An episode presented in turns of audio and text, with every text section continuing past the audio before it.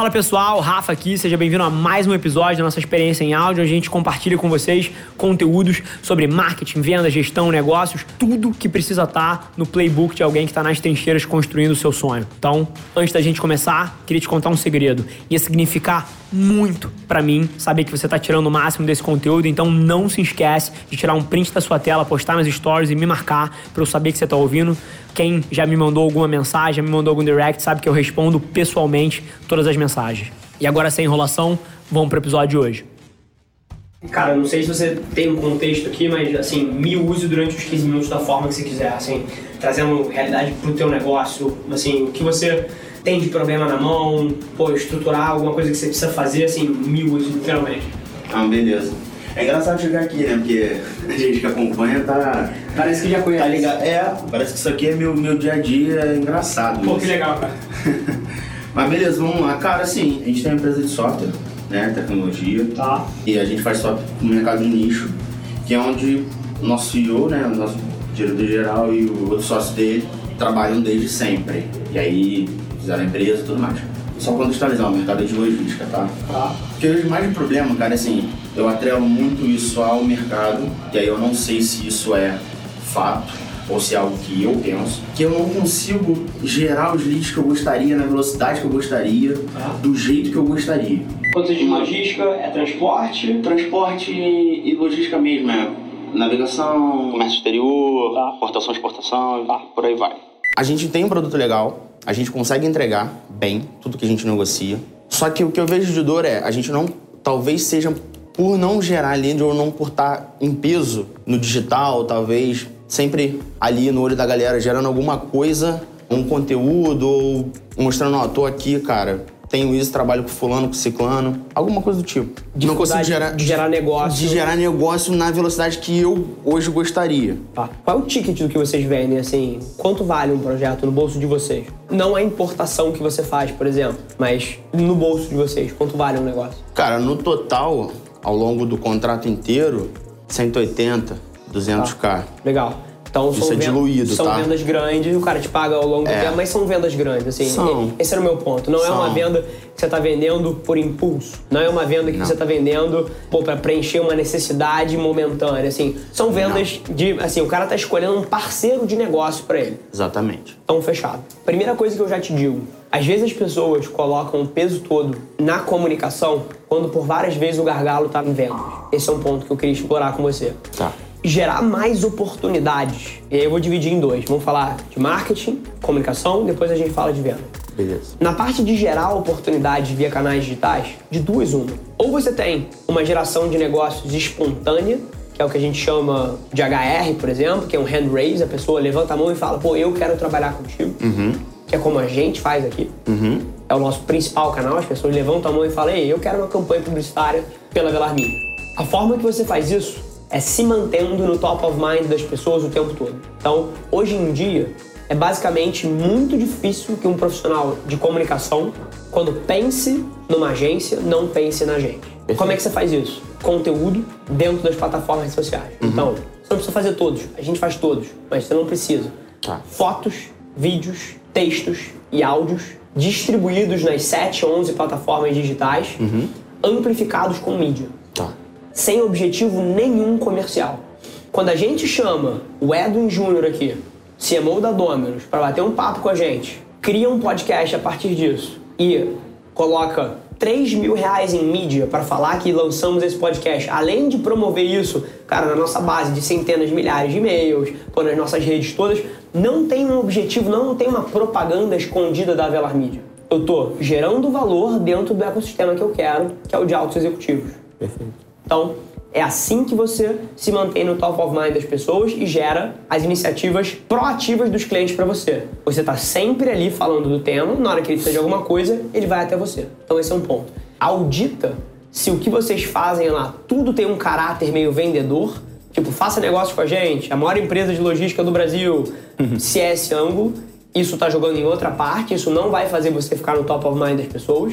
Então, produção de conteúdo. Por exemplo, eu diria que o teu negócio, se você executasse de forma brilhante a seguinte estratégia, estaria bombando daqui a 3, 5 anos. Que é você criar um podcast que fale do seu nicho. Você não precisa ter igual o meu centenas de milhares de visualizações por mês. Uhum. Você poderia ter mil visualizações. Mas as mil visualizações que importam para você, dos mil diretores de supply chain uhum.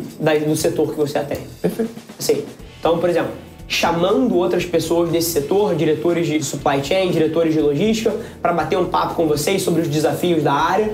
E se você executa isso durante 3, 5 anos, isso se torna um pilar de comunicação, você garantiu a primeira parte, que é estar muito mais no top of mind das pessoas do que você está hoje em dia. Então, pô, se você atualmente não gera muitos HRs, é porque você não está no top of mind das pessoas. E o motivo de você não estar tá é porque ou você não produz o suficiente de conteúdo, ou o seu conteúdo não é bom o suficiente. Show? Show. Top of mind. Performance. Atrair negócios de maneira mais agressiva.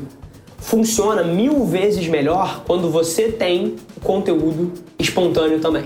Porque aí a pessoa já te acompanha, já te enxerga como uma referência, já tem você no top of mind, é muito mais fácil você fazer um convite, pô, vamos fazer negócio junto. Não é aquela parada tipo assim, olha o que eu tenho, ponto, né? Exatamente. Mas agora, aí você tem uma equação. Você pode operar só performance também, e funciona. Uhum. E aí o motivo que talvez você não esteja gerando a quantidade de negócio suficiente, pelo menos minha experiência, se você tem um conteúdo bom, se você está produzindo, cara, textos, fotos, vídeos, etc., que falam da empresa, falam do que você faz sim, mas ainda assim não geram negócio suficiente, geralmente minha análise é que você está investindo pouco em mídia. Então, é. por exemplo, olha que loucura isso. Eu invisto aqui na Avelar tanto em mídia paga quanto em empresas que têm ações na bolsa. Uhum. Como?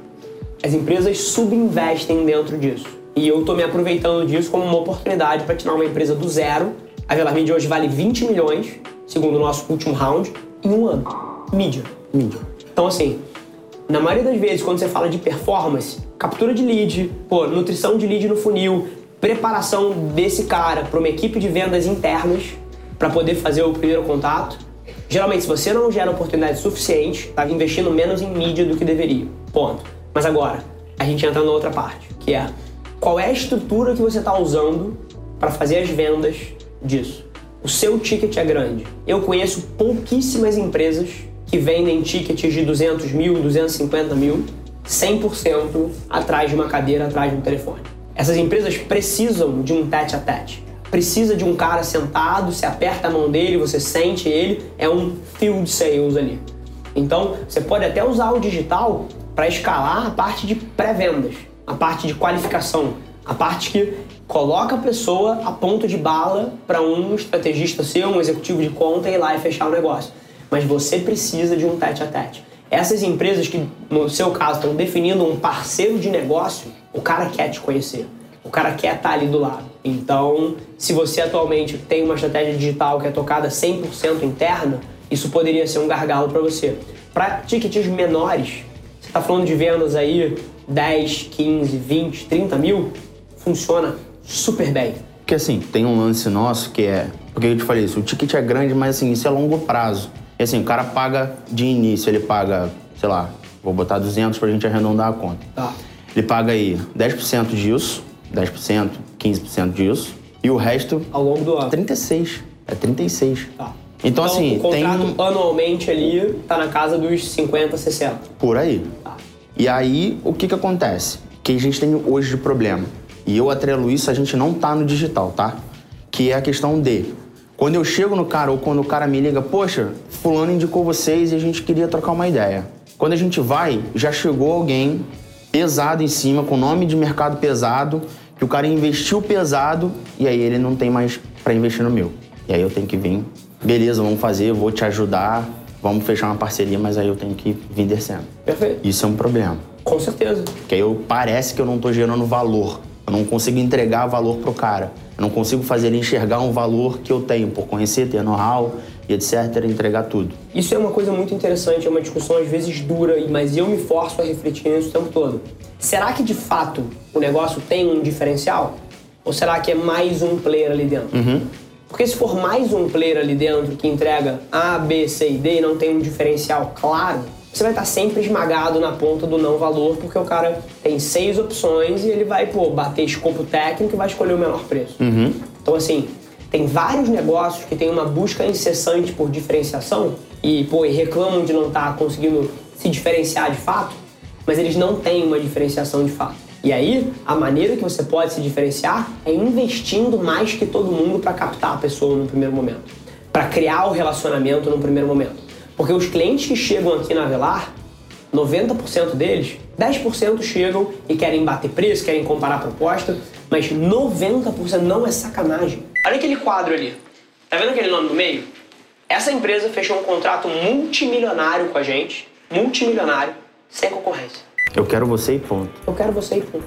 Então, assim, a forma que você faz isso é não só tendo sido uma indicação forte, porque foi uma indicação que levou o nosso nome, os caras tinham um problema, e aí, pô, estavam conversando, aí falaram assim, cara, conversa com o Rafa, conversa com a Velar, porque eles vão te entregar isso aí. Então tem esse ponto, e aí tem a ver com o que você entrega na ponta do seu negócio, mas o motivo que eu criei isso em primeiro momento é porque a gente investe mais do que todo mundo na ponta do relacionamento, na ponta da criação de valor. E aí você causa esse efeito. Então, você tem como se diferenciar se você investir mais que todo mundo no relacionamento com as pessoas, entregando valor para elas. Porque na hora que elas chegam, elas não querem uma agência, eles querem a Avelar. Então, é um pouco esse o teu desafio, mas eu acho que você tem três áreas de auditoria, tá? Então, a primeira, o que, que vocês estão fazendo para ficar no top of mind das pessoas?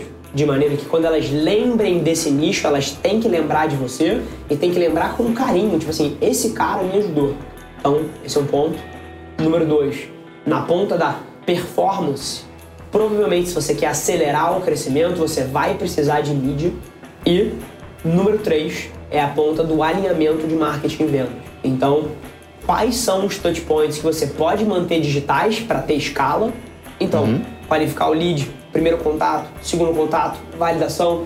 Mas dado o tamanho do que você faz, você provavelmente vai precisar, cara, de um tete a tete. Alguém que vai se relacionar com você durante três anos é um parceiro de negócio. Sim. Então, assim, você vai querer conhecer o cara, você vai querer estar próximo, isso vai acelerar muito as vendas. Maravilha? Maravilha. Boa sorte, viu, cara? Cara, obrigado. Prazerzaço. Obrigado.